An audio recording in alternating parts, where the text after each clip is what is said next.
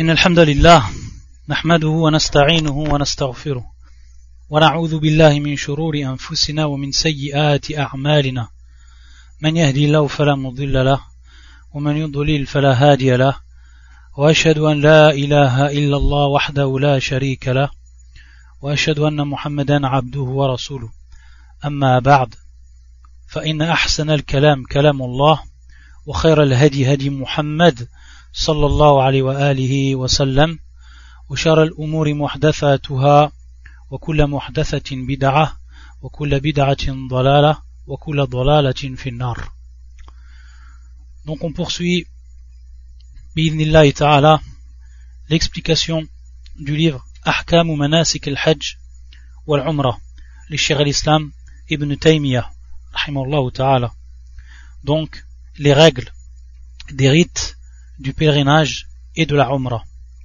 Le dernier cours, on a parlé de ce qui concernait les habits lorsqu'on était en état de sacralisation. Ce qui était donc permis et ce qui ne l'était pas. Aujourd'hui, le shir, dans ce nouveau chapitre, Fasl, il va nous dire, toujours en parlant donc de l'ihram, فإذا أحرم لبى بتلبية رسول الله صلى الله عليه وآله وسلم. لبيك اللهم لبيك لبيك لا شريك لك لبيك. إن الحمد والنعمة لك, لك والملك لك والملك لا شريك لك.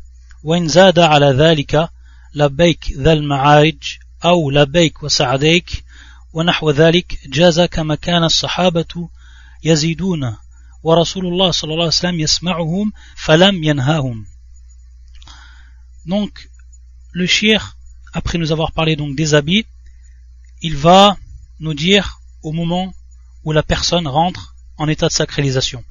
On a insisté sur ce point qui est très important durant les premiers cours lorsqu'on a parlé de l'ihram et on a dit que l'ihram avant toute chose c'était l'intention que l'on avait de rentrer en état de sacralisation et qu'ensuite cela devenait réel lorsque la personne faisait un acte ou prononcer une parole. À ce moment-là, il y a un aqid al-ihram.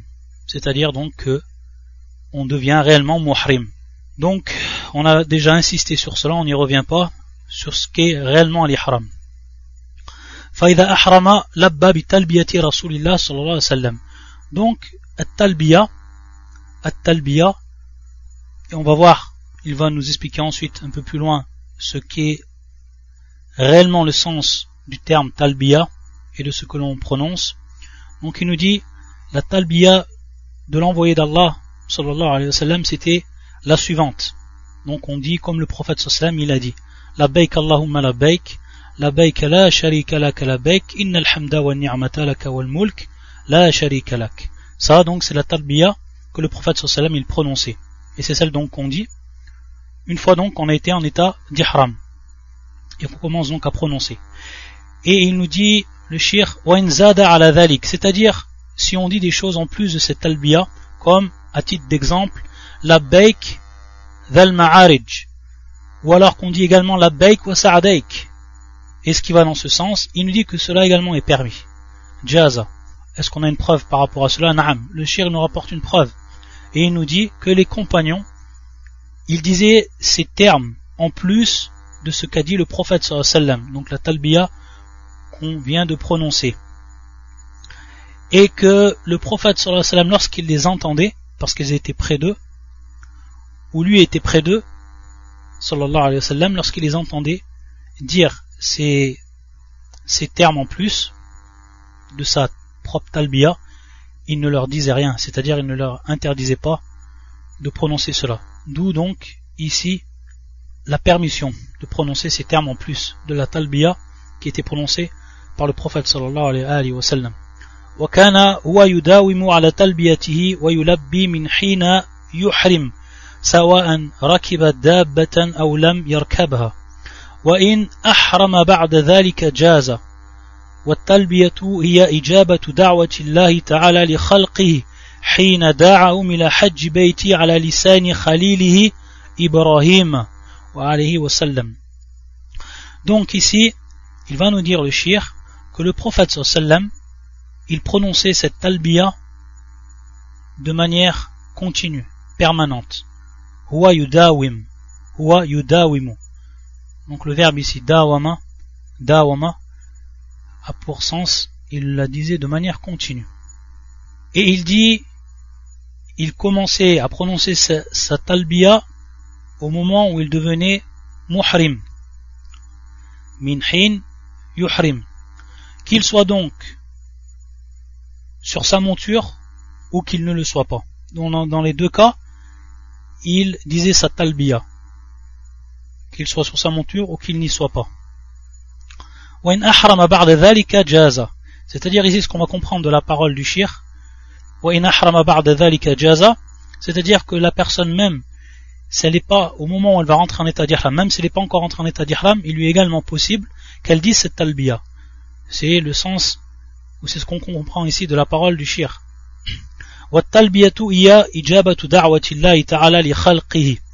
Donc ici, le shir nous donne le réel sens de talbiya. Et il nous dit que talbiya, c'est ijaba. Al-ijaba, c'est la réponse.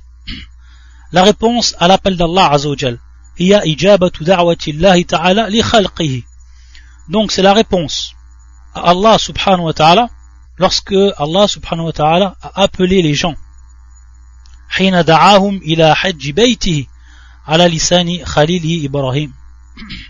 Et bien entendu, on sait que Allah subhanahu wa ta'ala a appelé les gens à faire le pèlerinage.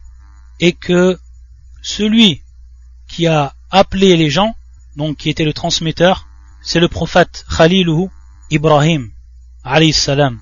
Comme cela est cité par Allah subhanahu wa ta'ala dans son Coran, fi surat al-Hajj, qui est le verset 27, où Allah subhanahu wa ta'ala يقول وأذن في الناس بالحج يأتوك رجالا وعلى كل ضامر يأتين من كل فج عميق donc dans ce verset Allah Azzawajal yad'u c'est-à-dire donc il fait un appel ici il appelle les gens et cet appel a été transmis par Ibrahim donc ce verset qui est du surat al-Hajj le verset 27 verset 27 al-Hajj et fait aux gens une annonce pour le Hajj ils viendront vers toi à pied et aussi sur toute monture venant de tout chemin éloigné. Ensuite, le shir il dit والملبي والمستسلم المنقاد لغيره كما ينقاد الذي لبب وأخذ بلبته Donc ici, le shir, il va nous expliquer toujours le sens de at-talbiya. Et pour ce qui est de al-mulabbi, donc celui qui fait l'acte et qui prononce donc at-talbiya ou al-mulabbi, c'est celui qui s'est soumis entièrement à un autre que lui et qui a obéi à l'appel d'un autre que lui. Et donc ici, le sens que prend ce terme dans la religion, il nous dit wal ma'na inna mujibuka li da'watika inna mujibuka li da'watika mustaslimuna li hikmatika muti'una li amrika marratan ba'da marrah donc, le sens de cela, nous répondons à ton appel. Nous nous soumettons pleinement à ta sagesse et nous obéissons totalement à ton ordre. À chaque fois, marra barda marra, à chaque fois, la nazalu ala dhalik, et on continue tout le temps sur cela, c'est-à-dire à obéir à tes ordres. Et donc ici, on va comprendre ce qu'est le sens de talbiya, mais on va comprendre également que le musulman, lorsqu'il nous dit le shir, la nazal ou ala dhalik, c'est qu'on va continuer à être dans cet état-là de soumission, d'obéissance à tes ordres, c'est non seulement dans l'état de talbiya, lorsqu'on dit donc talbiya et donc lorsqu'on est en état d'ihram et qu'on fait les rites du pèlerinage, mais également en dehors de cela. Et donc le musulman, celui qui est sincère et celui qui est croyant, il continue même après le Hajj, et même avant le Hajj, wa mustaslim, wa muti' wa wa yujibu, da'wat Allah. Ça, c'est quelque chose qui est continuel. C'est un état permanent chez le croyant. Et donc, lorsque la personne, elle dit cette talbiya, et que cette talbiya, ces termes qu'il prononce et qu'il répète sans cesse, jusqu'à qu'il va arriver à Mecca, alors comment se fait-il qu'on va voir des musulmans qui sont en train de prononcer cette talbiya et qui font de par leur acte ce qui est totalement contraire à ce qui sort de leur bouche comme parole? Au moment où ils prononcent cette talbiya, comme les péchés qu'ils font, comme les innovations qu'ils pratiquent, jusqu'à même shirkiyat, l'associationnisme que font beaucoup de musulmans. billah. Donc on va s'apercevoir, malheureusement, que beaucoup de musulmans, au moment où ils disent la talbiya, ce qu'ils sont en train de dire, ils ne le mettent pas en pratique. Et il y a une totale contradiction entre la parole et l'acte à ce moment-là. Donc lorsqu'on comprend réellement le sens de talbiya, alors le musulman sincère, c'est celui qui essaie de, par sa volonté totale, de la mettre en pratique, de s'y vouer totalement. Et par cela, la talbiya, elle prend tout son sens. Il nous dit والتلبية شعار الحج فأفضل الحج العج والثج والتلبية شعار الحج et donc la talbiya ce que l'on prononce. Labbaik Allahumma labbaik la sharika lak labbaik innal hamda wan ni'mata lak wal mulk la sharika lak. Cette talbiya c'est l'emblème même du pèlerinage. Shi'arul hajj l'emblème même du pèlerinage.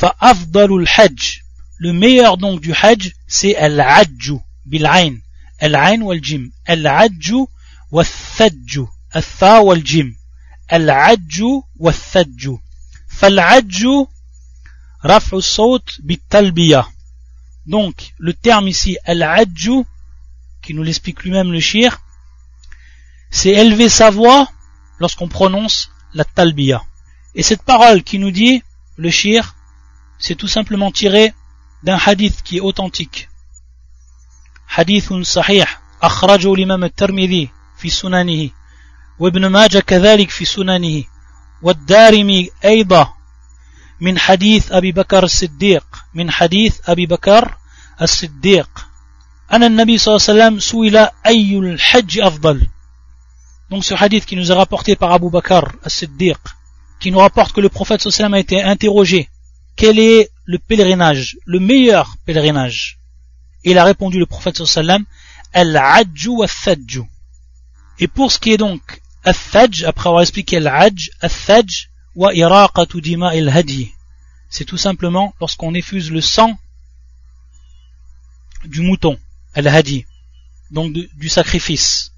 Donc lorsqu'on l'égorge et que le sang donc coule à ce moment-là, ça c'est ce qu'on appelle al-Thaj. Donc, bien entendu, c'est ce terme qui est voulu par al-Thaj. Donc al-Hajj wa al-Thaj, c'est ce qui est le meilleur du pèlerinage Il nous dit ولهذا ولهذا يستحب رفع الصوت بها للرجال أو للرجل donc ici le shir nous dit toujours pour ce qui est du sujet de At-Talbiya il nous dit qu'il est préférable pour l'homme qu'il élève sa voix pour ce qui est donc At-Thaj pour ce qui est de la femme elle l'élève mais de quelle façon uniquement de manière à ce que celle qui est près d'elle, la femme qui est près d'elle, l'entende. Donc on va voir, c'est lorsqu'on dit élever la voix ici, c'est en réalité la prononcer jusqu'à que la personne qui est proche de nous l'entende, au cas de la femme, contrairement donc à l'homme. Et bien entendu ici, c'est pour éviter la fitna, pour éviter la fitna, en présence donc des hommes étrangers, et lorsqu'ils entendraient les voix des femmes, ce serait une fitna pour eux. Donc pour éviter cela, la, la femme, elle prononce cette talbiya, de façon à ce que celle qui est à côté d'elle, elle puisse l'entendre. De cette manière. Ça, c'est pour elle l'ossement de la voix. C'est ce qu'on comprend de l'ossement de la voix, dans son cas, elle, de la femme. Par contre, pour ce qui est de l'homme, il lève à voix haute. Il nous dit le shir également qu'il est préférable c'est-à-dire qu'il est préférable également de multiplier la prononciation de talbiya lorsqu'il y a des changements d'état à titre d'exemple, ou alors des changements de situation, ou des changements de conditions. À titre d'exemple, lorsqu'on finit nos prières, à la fin des prières. Adbar salawat. Ou également, Ida sa'idana shazan. C'est-à-dire, si la personne, elle monte, elle s'élève. Aou habata wadiyan. C'est-à-dire donc, si elle descend dans une vallée. Donc au moment où elle monte ou au moment où elle descend. Ou alors qu'elle entend également une personne qui dit talbiya, alors à ce moment-là, elle l'a dit elle aussi. Ou alors au moment où rentre la nuit, où la nuit couvre, nous couvre, ou alors lorsque la journée commence, ou alors au moment où on rencontre des amis. Et également, il nous dit le shir,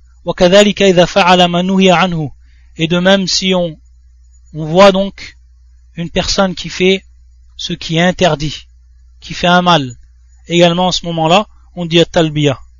وقد روي أنه من لبى حتى تغرب الشمس فقد أمسى مغفورا له.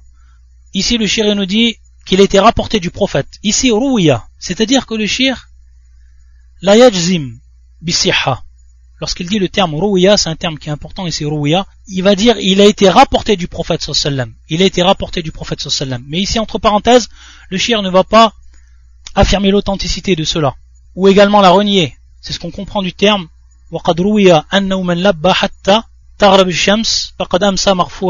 et tout simplement parce que le hadith auquel il fait allusion, le shir, c'est un hadith qui est en réalité da'if. Hadith rapporté par Ibn Majah, min hadith Jabir radiallahu ta'ala anhu où le prophète sallallahu a dit ma min muhrim yadhi lillahi yulabbi hatta taghibu shams illa ghabat bidhunubihi fa'ada kama waladathu ummu donc l'avd de ce hadith il n'y a pas parmi celui qui est en état de sacralisation et qui yulabbi c'est-à-dire donc qu'il dit at talbiya jusqu'à que le soleil se couche alors à ce moment-là qu'est-ce qui va se passer pour cette personne alors vont disparaître ses péchés comme ont disparu le soleil qui va retourner dans l'état le jour où sa mère l'a enfanté. Ce hadith il est daif. ضعفه الإمام الألباني رحمة الله عليه في سلسلة الأحاديث الضعيفة et d'autres savants également. على كل حال ici le shir a dit قد روي فلم يجزم بالصحة وإن, وإن داعى عقيب التلبية وصلى على النبي صلى الله عليه وسلم وسأل الله رضوانه والجنة واستعاذ برحمته من سخطه والنار فحسن. وإن دعا عقيب التلبية وصلى على النبي صلى الله عليه وآله وسلم. Et si donc après qu'il lit le talbiya il fait des doigts il invoque Allah Azzawajal. Et également qu'il prie sur le prophète sallallahu alayhi wa sallam. et qu'il demande à Allah subhanahu wa ta'ala sa satisfaction et le paradis.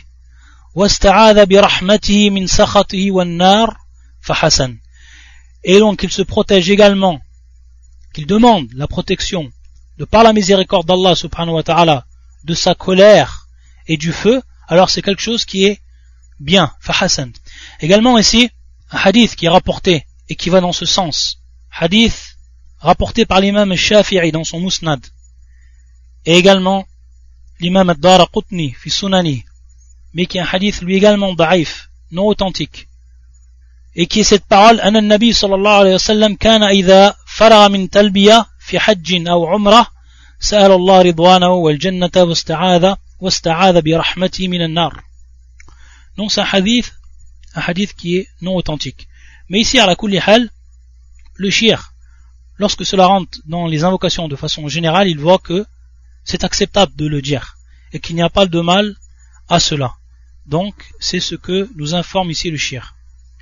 Pour ce qui est de At-Talbiya. Ensuite, Fasl. Donc le shir, il va continuer. Toujours donc, lorsque la personne, elle a fait son ihram. Et qu'ensuite donc, Yulabbi, le shir va nous parler à ce moment-là de certaines règles également qui sont en relation avec l'ihram. Al-ihram. Yaqul donc ce qui est interdit pour le muhrim, celui qui est en état de sacralisation. أن يتطيب بعد الإحرام في بدنه أو ثيابه أو يتعمد لشم الطيب Donc ce qui est interdit pour le muhrim, c'est qu'il se parfume après qu'il ait été en état d'ihram, ba'd al-ihram, qu'il se parfume dans son corps et sur ses habits. Dans son corps ou, dans ses habits. Bien entendu, c'est une fois qu'il est muhrim. On a vu avant l'ihram que cela était permis. Donc lorsqu'il devient muhrim, il lui interdit d'utiliser le parfum, que ce soit pour ses vêtements ou que ce soit pour son corps. Et également qu'il sente volontairement le parfum, qu'il sente volontairement le parfum. Également cela lui est interdit. وأما الدهن في رأسه أو بدنه بالزيت والسمن ونحوه إذا لم يكن فيه طيب ففيه نزاع مشهور وترك أولى Donc ensuite, il va nous parler pour ce qui est de certaines graisses qu'on utilise, ou des, des huiles, des graisses, des huiles, qu'on utilise pour les cheveux, ou alors qu'on utilise pour le corps. Il dit le shir, si bien entendu cela ne comprend ou ne contient aucun parfum, alors il dit qu'il y a une divergence des savants qui est connue, une divergence connue. Niza'un mashhur. Et il nous dit le mieux c'est de délaisser. Dans ce cas-là, le mieux c'est de délaisser. Watarku awla. Le mieux c'est de délaisser donc tout ce qui rentre dans ces choses-là. C'est-à-dire donc les huiles, etc qui ne comprennent pas de, de parfum. Wala yuqallim athfarahu. Et bien entendu, il lui a interdit de tailler ses ongles. Wala yaqta' sha'ra. Également, il lui est strictement interdit de couper de tailler ses cheveux.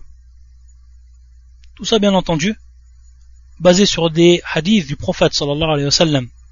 ولو أن يحك بدنه إذا حكه ويحتجم ويحتجم في رأسه وغير رأسه وإن احتاج أن يحلق شعرا لذلك جاز فإنه قد ثبت في الصحيح أن النبي صلى الله عليه وآله وسلم احتجم في وسط رأسه وهو محرم ولا يمكن ذلك إلا مع حلق بعض شعر Il nous dit ensuite le shir que la personne, il lui permet également de se gratter.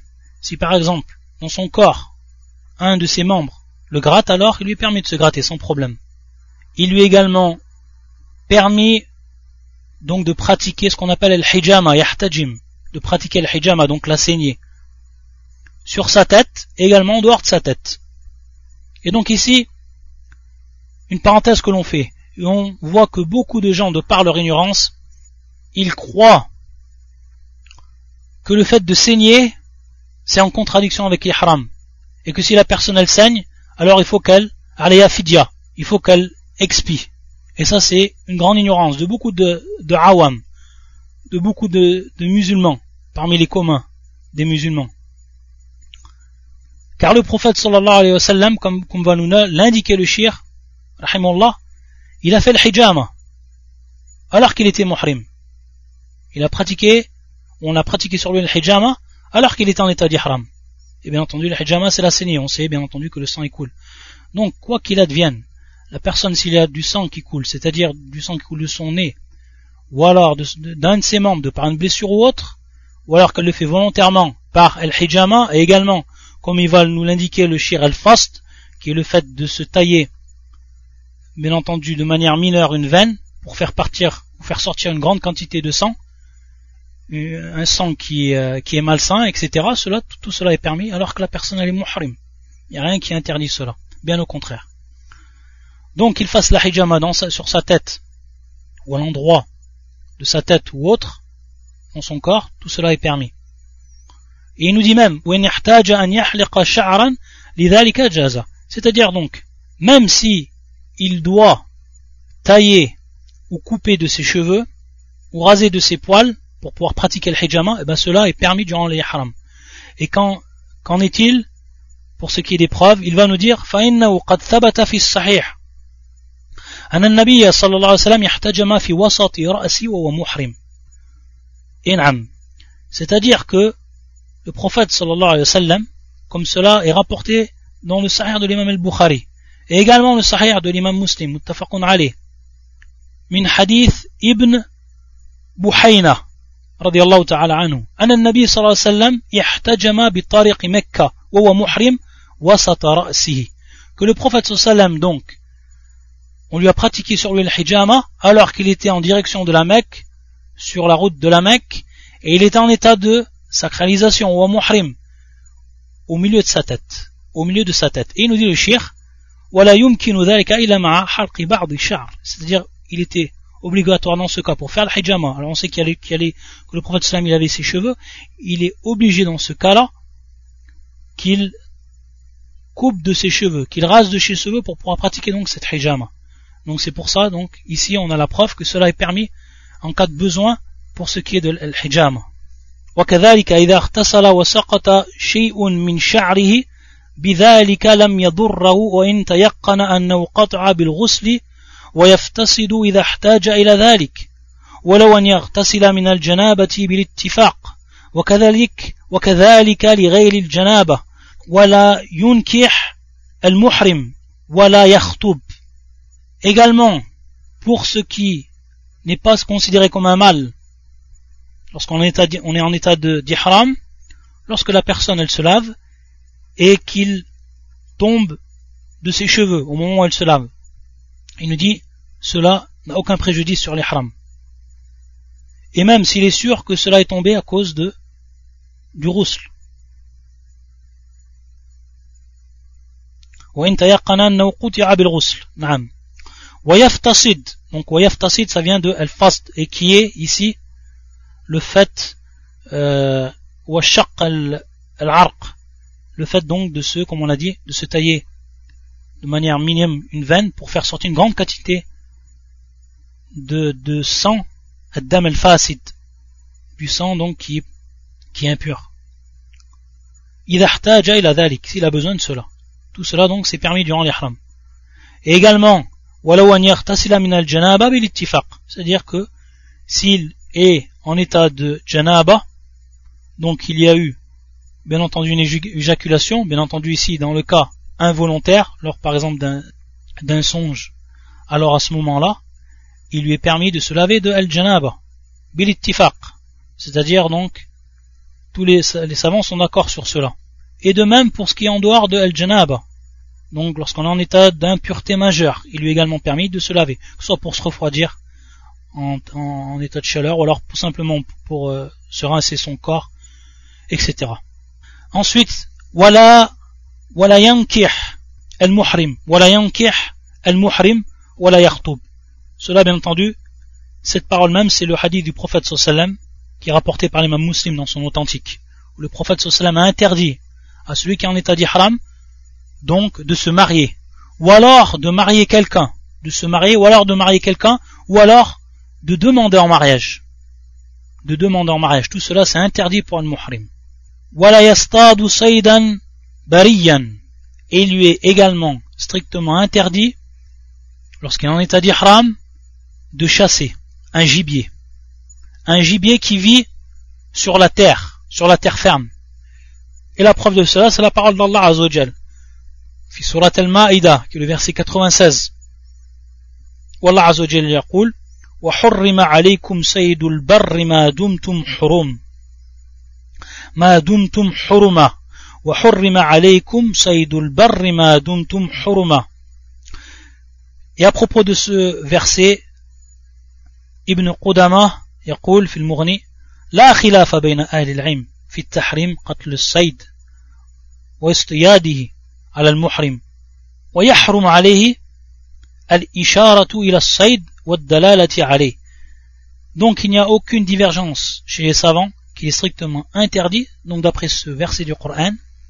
qui fait surat Al-Ma'ida la table servie qui est le verset 96 il est strictement donc interdit de tuer tout gibier ou de partir chasser, chasser le gibier et même il est interdit d'indiquer où va se trouver un gibier pour une personne qui voudrait donc faire cette mauvaise chose.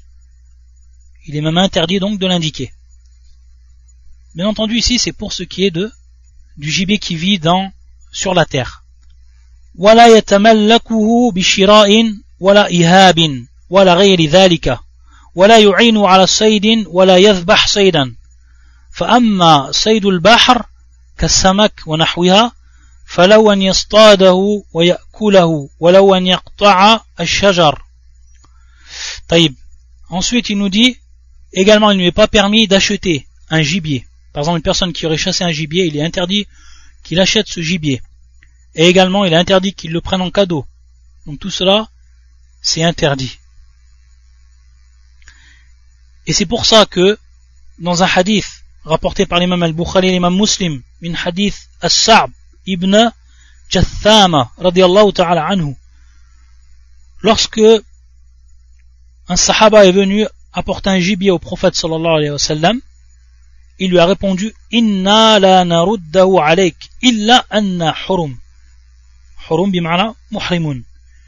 C'est-à-dire que le prophète sallallahu alayhi wa sallam, il l'a refusé.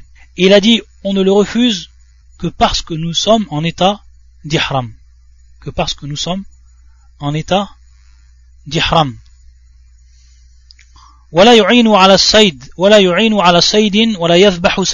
donc, bien entendu, il n'a pas le droit d'aider quelqu'un à chasser et il n'a pas le droit d'égorger un gibier. Un gibier qui aurait été capturé, il n'a pas le droit donc de l'égorger.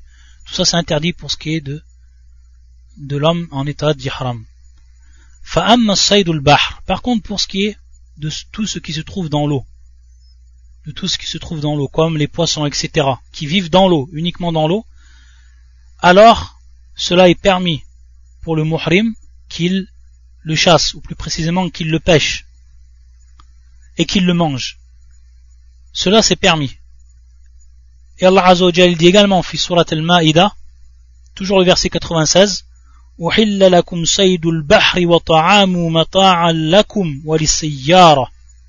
donc ce verset il est clair et à partir de ce verset Ibn Munzir يقول أجمع أهل العلم على أن الصيد البحر مباح للمحرم واصطياده وأكله وبيعه Il nous dit donc que tous les savants sont unanimement d'accord pour dire que pêcher et chasser ce qui se trouve, ce qui vit dans l'eau, mubahun lil muhrim, que cela est permis pour le muhrim.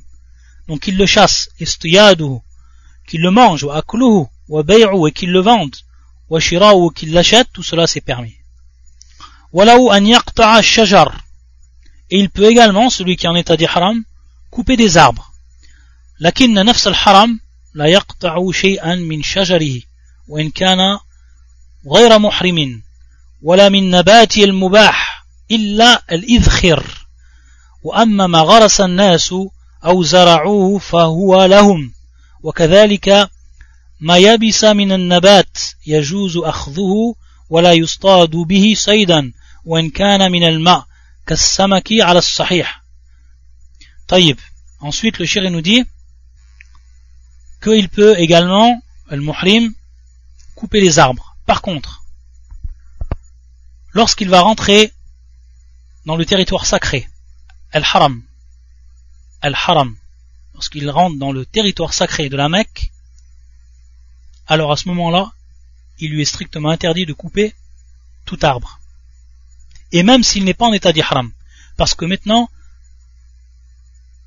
on rentre dans un nouveau, dans un nouveau hukm. C'est le statut du territoire sacré de la Mecque. Et à ce moment-là, donc le shir, lorsqu'il a parlé de, l'arbre, il a dit c'est permis de couper un arbre pour celui qui est muhrim, tant qu'il est en dehors du haram. Par contre, au moment où il est rentré à Mecca, à l'intérieur du haram, il est strictement interdit, il est strictement interdit de couper tout arbre. Qu'il soit en état d'ihram ou qu'il soit pas en état d'ihram. Ça, c'est interdit pour les gens de Mecca. Et pour tous ceux qui viennent à Mecca, dans le territoire sacré, il leur est interdit de couper les arbres. Et également, il leur a interdit de couper les plantes. An-nabat. Illa al-idkhir. Cette plante, qui est une plante au bon odorat, qui s'appelle al c'est la seule chose qui est permise de couper lorsqu'on est en territoire sacré. Et cela, bien entendu, dans le hadith du prophète sallallahu alayhi wa sallam rapporté par l'imam al-Bukhari l'imam muslim dans leur authentique, min hadith ibn Abbas, lorsque le prophète sallam a fait son sermon, Yawm Fath Mekka, lorsqu'il a ouvert la Mecque. Et dans cela, il est interdit donc, le prophète sallam, de couper tout arbre à Mecca. également, en ce qui concerne les plantes. Et donc, Al-Abbas, Al-Abbas, ta'ala anhu, qui était présent, qui a entendu donc le sermon, à la fin, il a dit au prophète sallam, Ya Rasulullah, ô messager d'Allah, illa al-idkhir, fa innahu liqaynihim wa buyutihim. فقال رسول الله صلى الله عليه وسلم فقال رسول الله صلى الله عليه وسلم إلا الإذخير Donc il a demandé une exception ici, pour ce qui est de cette plante. Cette plante donc, qui était utilisée dans les maisons. Il plaçait euh, cette plante dans les maisons, de par son parfum. Également ceux qui l'utilisaient pour placer sur le toit ou de, sur le toit de, de, leur, de leur habitation. Également ceux qui l'utilisaient fil c'est-à-dire dans les, dans les tombes, c'est-à-dire donc dans le linceul avec lequel on entourait le mort, il plaçait donc cette plante parce qu'elle avait un bon odorat, pour garder donc le, mort avec la bonne odeur.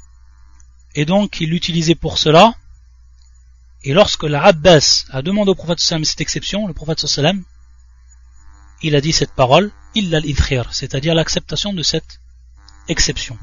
C'est la seule chose qui est permise de couper dans le haram. Son état, bien entendu, muhrim ou non muhrim. Al-idkhir, euh, j'ai pas trouvé ce que ça veut dire en langue française, je vais l'écrire. Si on a, d'ici la fin du cours, il nous l'a trouvé. Fajazallahu khair.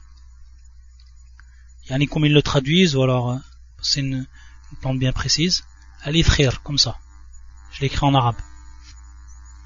Bien entendu, ici, les savants, on pourrait se poser la question, lorsqu'il y a eu cette exception, et que l'Abbas il a demandé cette exception, et que le prophète sallam il a accepté, les savants ont donné une explication à cette euh, situation.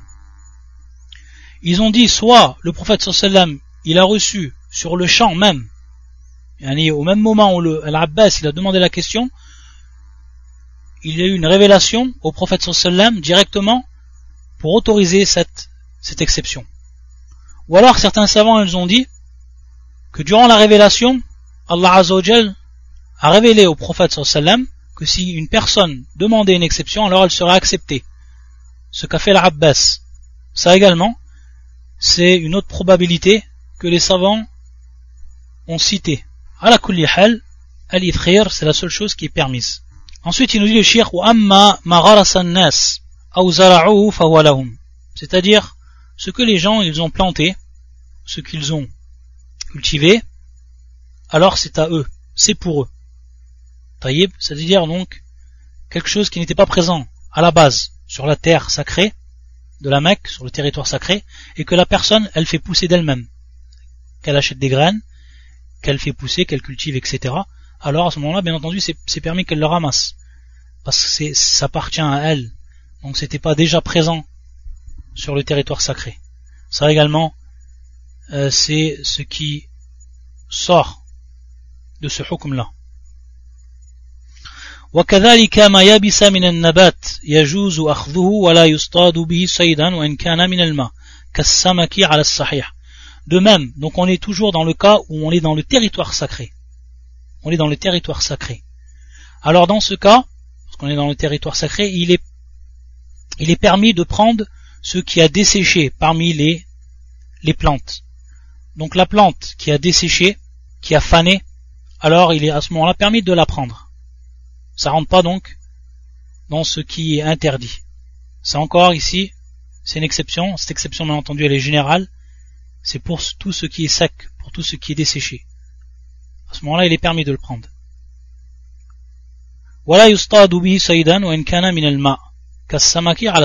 De même ici, lorsqu'on est dans, le territoire sacré, comme il a dit le shir, il est strictement interdit chasser le gibier.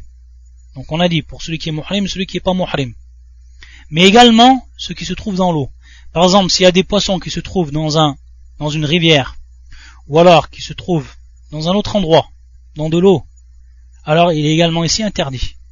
Ala sahih, c'est-à-dire la parole la plus authentique, donc on comprend qu'il y a divergence, la parole qui est plus authentique, c'est que même les poissons qui se trouvent dans des rivières ou autres, dans le territoire sacré, il est interdit de les pêcher. Bien entendu, pour ce qui est du muhrim et du, de ceux qui pas en état d'ihram. بل ولا ينفر صيده مثل مثل أن يقيمه ليقعد مكانه ليقعد مكانه مثل أن يقيمه ليقعد مكانه c'est-à-dire également comme le prophète sallam l'a cité dans le hadith authentique c'est que il est également interdit de faire fuir le gibier de le faire fuir il est interdit alors à plus forte raison de le chasser comme à titre d'exemple de le faire partir de prendre sa place par exemple un animal qui a une place, qui se trouve à une place, de le faire partir, de le faire fuir et de prendre sa place. C'est également strictement interdit lorsqu'on est en territoire sacré.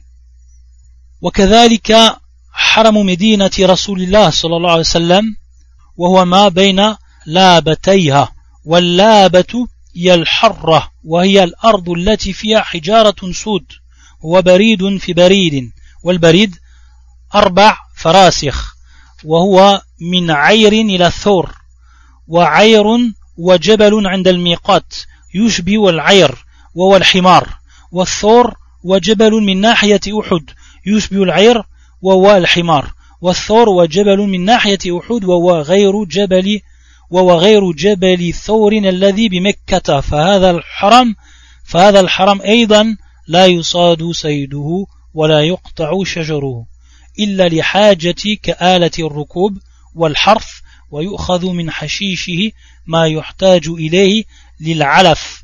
فإن النبي صلى الله عليه وسلم رخص لأهل المدينة في هذا لحاجتهم. إلى ذلك إذا ليس حولهم ما يستغنون به عنه. ما يستغنون به عنه بخلاف الحرم المكي وإذا دخل عليه سيد لم يكن عليه إرساله Ici le shir, il va nous rappeler que non seulement cela C'est dans le cas du territoire sacré de Mecca, mais également dans le cas du territoire sacré de Al-Medina.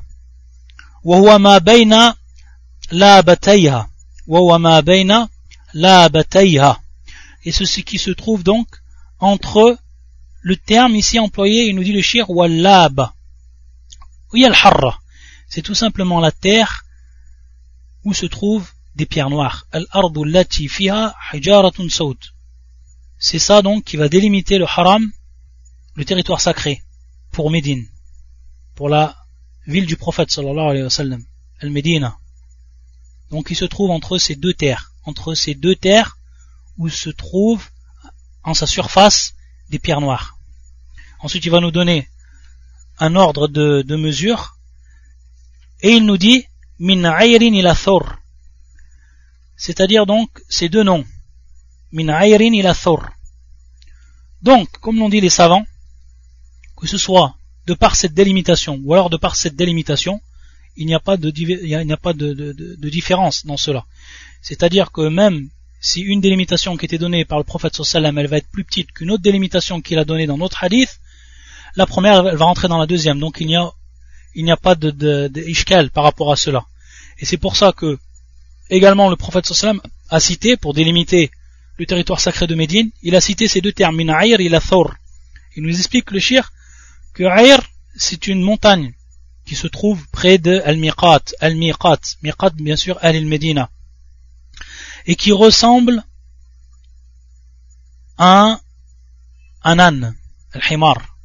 De même pour ce qui est de Thor, c'est également une montagne mais qui se trouve à elle du côté de Uhud, et qui ressemble également à l'âne. Et le shir ici va faire une précision. Il va nous dire que pour ce qui est de Thor, ce n'est pas la même montagne qui se trouve à Mecca. Car il y a une montagne qui se trouve à Medina qui s'appelle Thor et également une qui se trouve à Mecca qui s'appelle Thor. Et il nous dit, le shir ici, il nous rappelle, et c'est une précision donc historique, qu'il y a bel et bien ici une montagne qui se trouve à Médine et qui s'appelle Thor et qui est différente de celle qui se trouve à Mecca. Il nous dit donc tout cela c'est le haram, que ce soit à Mecca ou que ce soit à Médina, qu'on est en territoire sacré, alors il ne nous est pas permis de chasser le gibier et de couper les arbres. Sauf, il nous dit le shir, en cas de besoin. إلا لحاجة كآلة الركوب والحرف ويؤخذ من حشيش ما يحتاج إليه للعلف c'est-à-dire que ici pour ce qui est de Al-Medina on est ici pour ce qui est de Al-Medina le territoire sacré le prophète sallam comme nous explique le shir فإن النبي صلى الله عليه وسلم رخص لأهل المدينة c'est-à-dire que le prophète sallam il a autorisé aux gens de Médine d'utiliser l'herbe l'herbe qui est fraîche, al-hashish. Également ce qu'ils ont besoin pour construire donc leur, leur, monture, également ce qu'ils ont besoin pour cultiver leur champ, al-harf, etc. Ce qu'ils ont besoin également pour al-alaf, c'est ce qu'on appelle le foin, l'aliment pour le bétail. Ils ont également donc le droit d'utiliser euh, l'herbe, etc., qui se trouve dans Al-Haram al-Medini, al c'est-à-dire le, territoire sacré de Médine. Et pourquoi cela? Parce que le shir va nous dire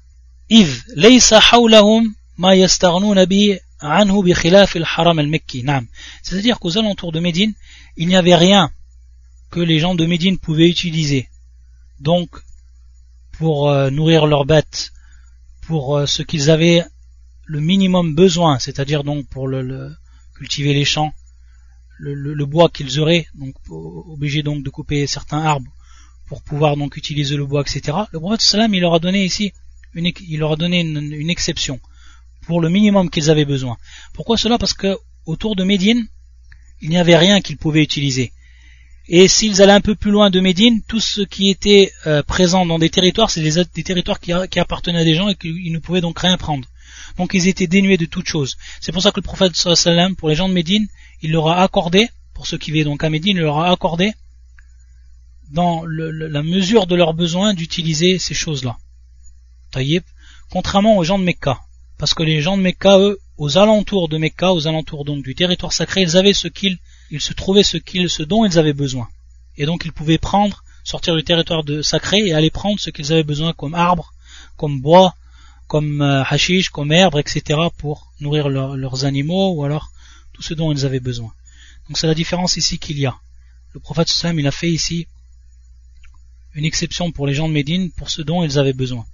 Ensuite le shir il dit وَلَيْسَ فِي الدُّنْيَا حَرَمٌ لَا بَيْتَ الْمَقْدِسِ وَلَا غَيْرَهُ إِلَّا هَذَيْنَ الْحَرَمَانِ ولا يسمى غيرهما حرم حرما كما يسمى الجهال فيقولون حرم المقدس وحرم الخليل فإن هذين وغيرهما ليس بحرم باتفاق المسلمين. والحرم المجمع عليه حرم مكة وأما المدينة فلا حرم أيضا عند الجمهور كما استفاضت بذلك الأحاديث عن النبي صلى الله عليه وآله وسلم Le cher il fait tout simplement ici une parenthèse, et on va finir par cela. Il dit que, pour ce qui est de l'Haram, il y a uniquement deux territoires sacrés, celui de Mecca et celui de El Medina. Pour ce qui est de Mecca, bien entendu,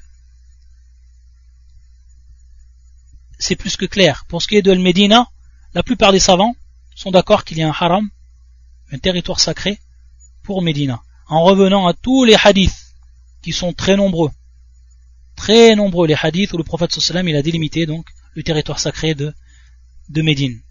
Et donc qu'on dise que Beit el-Maqdis c'est un haram, c'est totalement faux.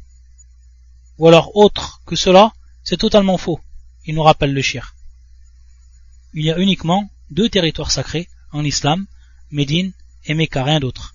Et il nous dit ensuite, وَلَمْ يَتَنَازَعَ الْمُسْلِمُونَ فِي حَرَمٍ ثَالِث فِي حَرَمٍ ثَالِث إِلَّا فِي وَجٍّ وهو واد بالطائف وعند بعضهم وهو عند بعضهم حرم وعند الجمهور وعند الجمهور ليس بحرم donc il nous dit simplement certains musulmans ils ont eu une divergence donc il dit ici musulmans il y a une divergence pour certains qui ont été dire que un territoire qui s'appelle Waj et qui est en réalité une plaine qui se trouve à Taif à côté de Mecca ils ont dit que c'était haram mais il nous rappelle le shir, la plupart des savants n'ont jamais dit que c'était un territoire sacré.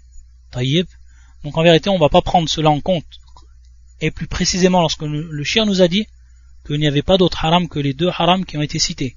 Medina et Mecca, il nous a dit. Bilittifaq.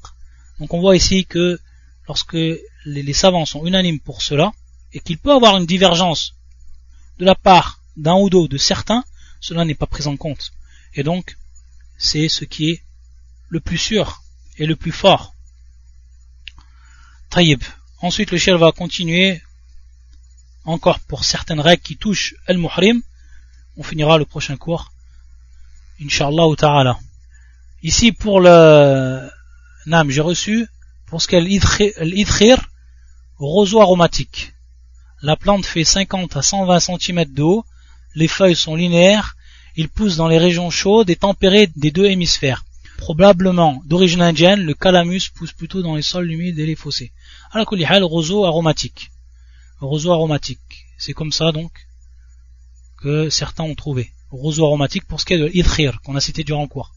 Et que la plante fait 50 à 120 cm de haut. Ou jonc aromatique. Nam. De la famille des graminées. Tayyib.